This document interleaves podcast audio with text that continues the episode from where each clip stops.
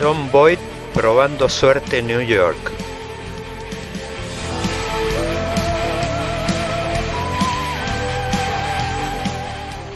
La mano justiciera de John Wayne matando a Liberty Balance.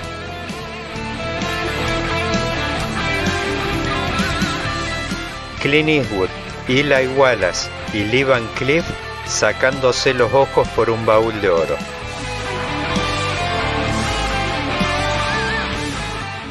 El duelo inolvidable entre Henry Fonda y Charles Bronson.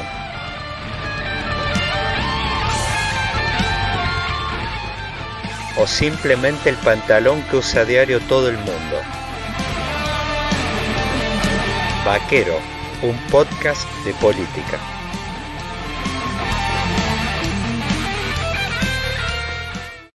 Super martes electoral en Estados Unidos. Muchas cosas en juego. ¿Cuánto golpeará la inflación a la administración Biden? ¿Perderá el Partido Demócrata el control de ambas cámaras? ¿Qué figuras políticas quedarán posicionadas para la carrera 2024? ¿Será Trump un gran ganador del 8 de noviembre?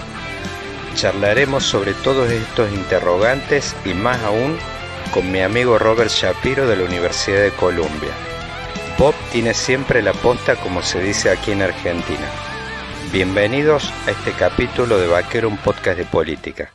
Uh, New York is is back. The city is crowded. The subways are crowded. Um, th- things are things are, are clo- close to back to normal. Well, Bob, w- welcome to my podcast. Uh, we, we, yes, we will talk and, and thank you again. We'll talk about the the next uh, November 8th uh, Super Tuesday. Yeah, Super Tuesday. I, Bob, I, I maybe I remember when I tried to to remember maybe the last time that the inflation uh, had a leading role in, in as maybe as, as we are uh, uh, living the situation now maybe it was in 70s uh, after the oil crisis yes. that hit it uh, with uh, 11% in 1974 and then 9% in 75 and it was the last time i remember that the inflation had a leading role maybe as we are living now with the biden presidency maybe the forecast uh, say say that maybe the inflation this year will be 9% in the US. How do you do you see the, the inflation will hit uh, the the Biden presidency in this election and maybe the effect for for the future not only for for this election maybe in 2024 and and then well, the, the, the reason for the big visibility and effect of inflation is that it's it's it's been on the order of you know close to nine percent now, and but it was very low over the last many you know many year, many years, and uh, you know, especially during especially during during the pandemic, inflation was very low, even even when the Federal Reserve Bank had, had you know had kept interest rates um, very low and it's at a level now where it's it's it's hard to believe that it will it will disappear by the time of the 2024 election. And the Federal Reserve Bank and the United the Federal Reserve you know board members are very concerned about it and are, and are going to raise interest rates again. It looks like at their upcoming meeting. Inflation has been contributing to an atmosphere in which you know vote the public and voters don't don't feel well toward toward how things are going and, and toward toward government, and that's what's been hurting Biden.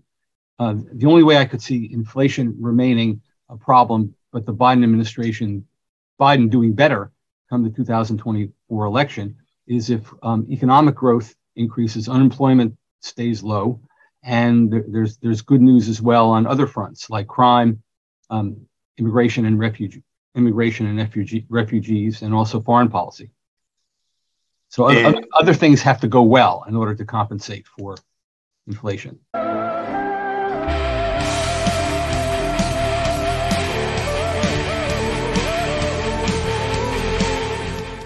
I saw uh, an initiative, for example, the Chip and Science Act that uh, Biden uh, made an act in, for example, in Ohio in particular.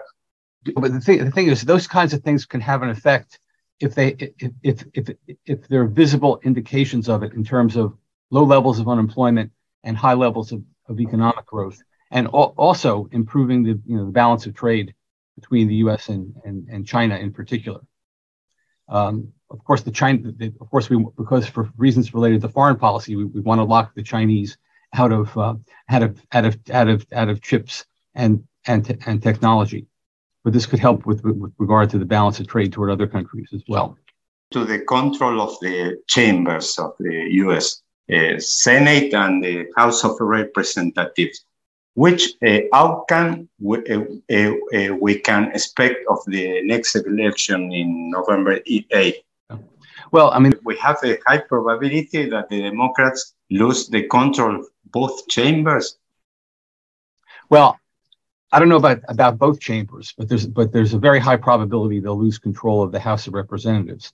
And it's just a question of, of uh, by how much. I mean, by all historical standards, the Democrats should should be taking a beating in the House of Representatives and losing on the order of you know 30 40 you know 30, 30 40 seats. The thing that's preventing that is that they had already lost a lot of seats in the 2020 presidential election.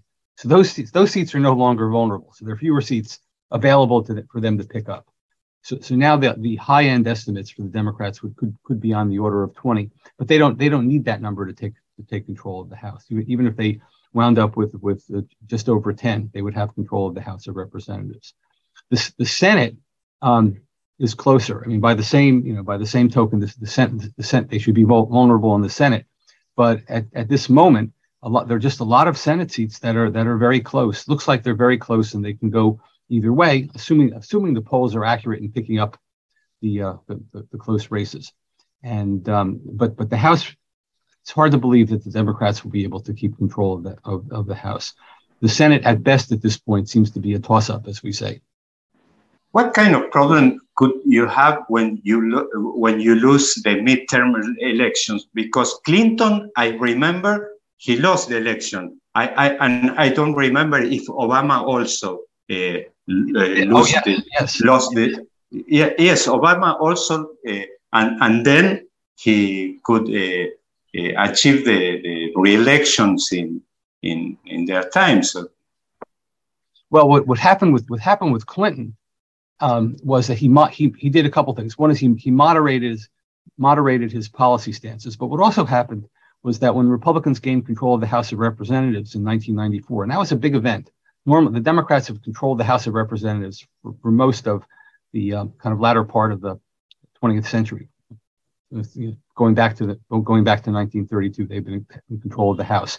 The Democrats lost control of the Senate in 1980 when Reagan when Reagan was elected. So the Senate became um, competitive, and with 1994, the, the, the House became competitive. But what happened with regard to the House, Newt Gingrich, the, the Republican Speaker, he he he thought because of that major victory, he he thought he was basically president of the United States, and uh, um, he and the Republicans kind of overplayed their hand and, and did things too extreme, leading to lead, leading to a kind of a budget crisis, government shutdown, and so forth. That that that hurt that hurt the Republicans. And at the same time, after that period, the um, um, the economy picked up so that so that come time for the 1996 election, Clinton, Clinton was able to win. Obama lost.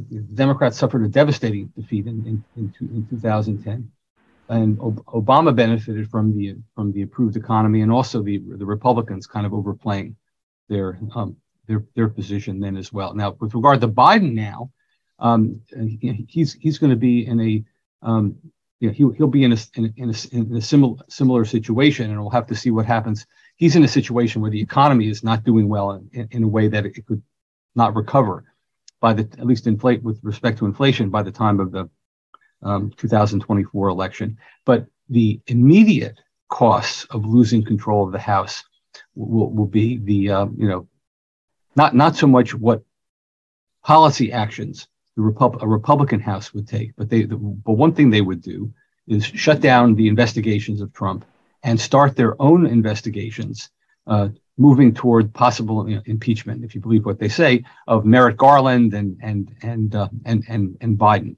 And so they're going to use the investigative investigative powers of the House to do to do those kinds those kinds of things. And with with with regard to the uh, Senate, if the Republicans get control of the Senate, they will be able to block any you know block block all judicial and other appointments that that Biden tries to make during the during the next um, during, during it, it, two years. Uh, excuse me, Bob. It's terminal for a presidency uh, losing uh, the control of both chambers. Uh, well, it, well, I, I don't know. It's it's terminal in the sense that you know a- anything that he wants to do that requires legislation, he will not be able to do.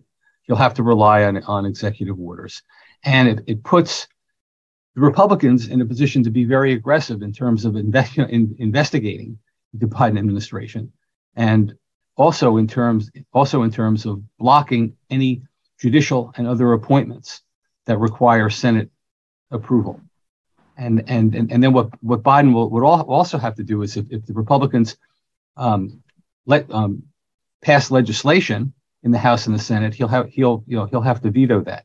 That is, they will the Republicans if they take control of the Senate, will not have a veto proof Senate. What they could try to do is end the filibuster, which would enable them to pass legislation, but then Biden would be able to, uh, to veto it.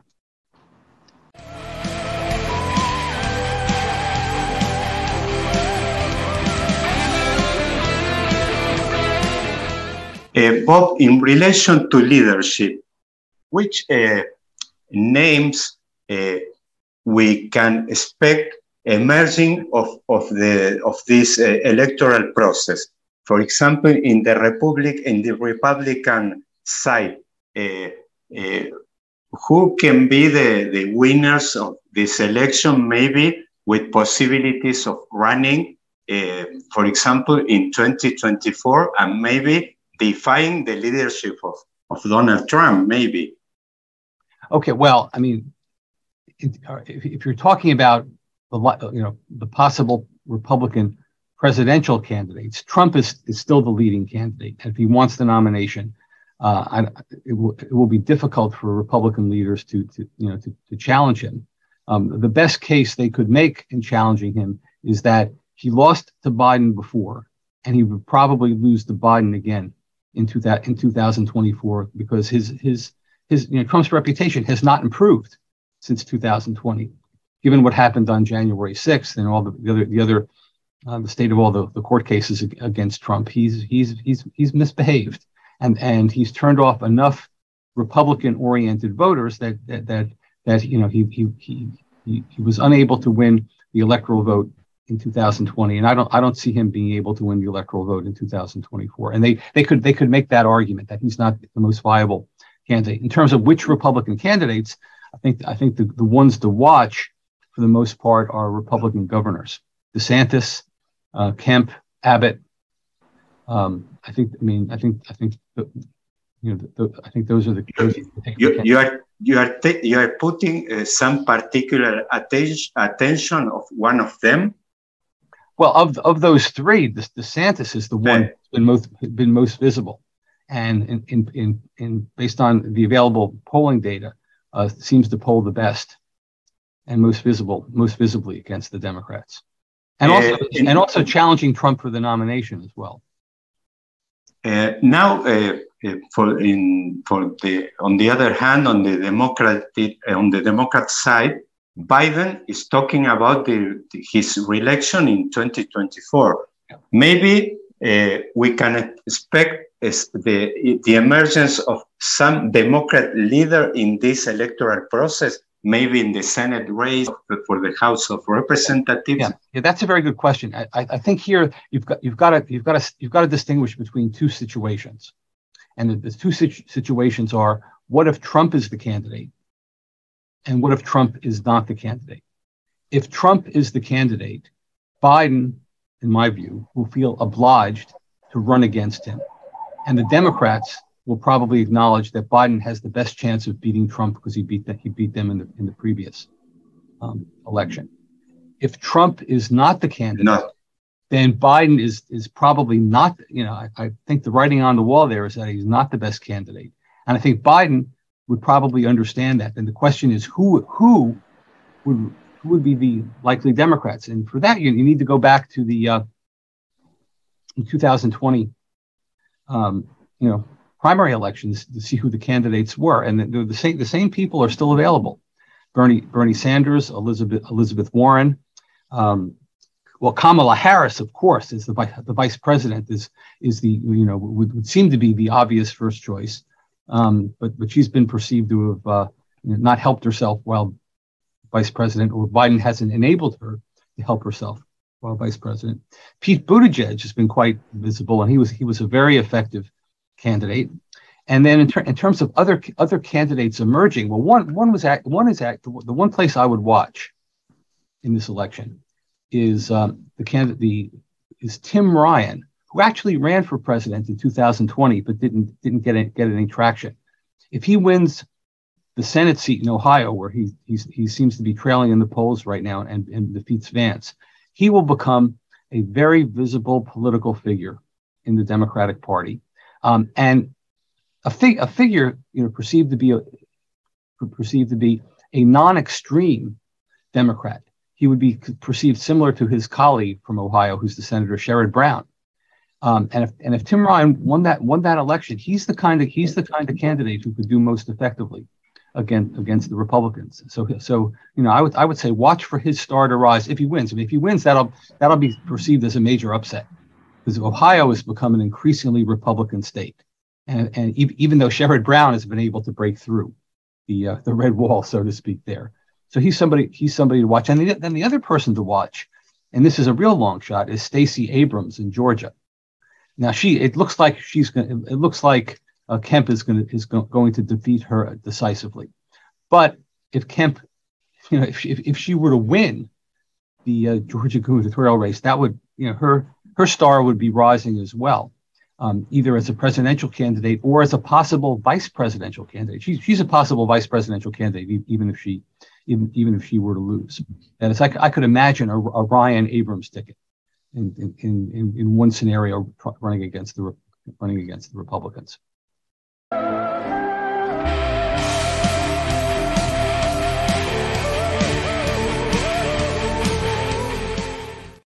Bob, we talk about the elections, the leadership, and maybe to close this uh, spectacular uh, conversation, the virtual, the, this virtual coffee, yeah. I would like to talk about that about policies. Which kind of policies could we expect of the U.S. in the near future and, and beyond?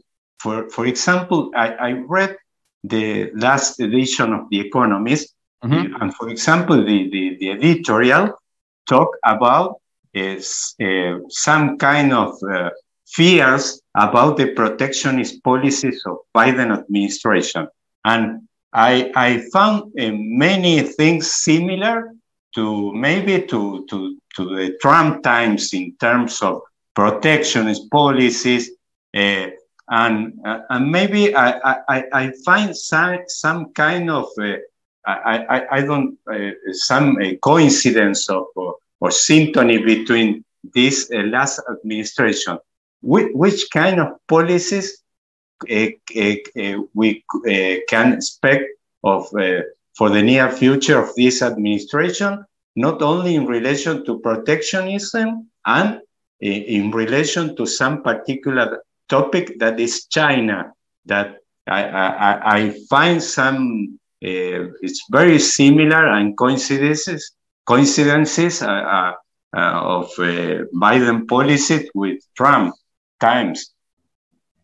Okay, so if the Dem well, just to put this in perspective, if, if the Democrats lose control of of um, the House, the Biden administration, with regard to policies, won't be, be able to do anything innovative or aggressive in terms of you know policy policy changes. They would only be able to act in areas where there's more of a bipartisan consensus. And what we find now, it's it's curious that that, that the well, well, foreign policies, there's been a consensus there with regard to the Russians and Ukraine and so forth, and also a consensus with regard to the U.S. having to really oppose China. Um, you know, both both from a national security perspective and also from a you know a political economy, global economy perspective. And and and that's where the you know consensus has sort of emerged between elements of both parties that um, certain kinds of protectionist policies seem to be here to stay for purposes of protecting American workers and uh, um, uh, limiting the economic power of China. And so, if if you know if people are fearful in the international community of the U.S. becoming or or maybe not becoming more protectionist, but remaining as protectionist as they as they as they've become, because, this Biden didn't really didn't really undo much in the way of the protectionist policies that Trump that, that Trump had pursued. Uh, I think I think that's that, that's here to stay. I think that's here to stay.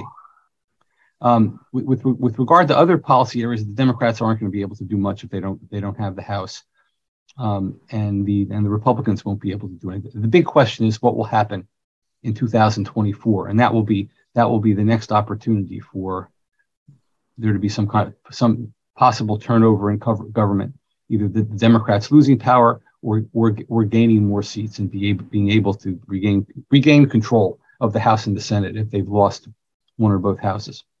So, so for maybe for closing, maybe we can expect in relation to the word that maybe uh, uh, uh, it has uh, it will be some kind of continuation of the process of deglobalization process, deglobalization, and maybe the disengagement, in particular in the relation between uh, United States and China maybe yeah. a disengagement process uh, I, in the I, near future. I agree with that. The, the one the one other important area to watch with respect to globalization is uh, is basically um, you know climate change in the environment, and of course, if there's a there's tension between the U.S. and China, and on that front, um, I mean any any positive policies to deal with global you know climate change has to involve both the United States and China working in that direction and if they're at, if they're at odds with each other on, on other on other fronts in the meantime,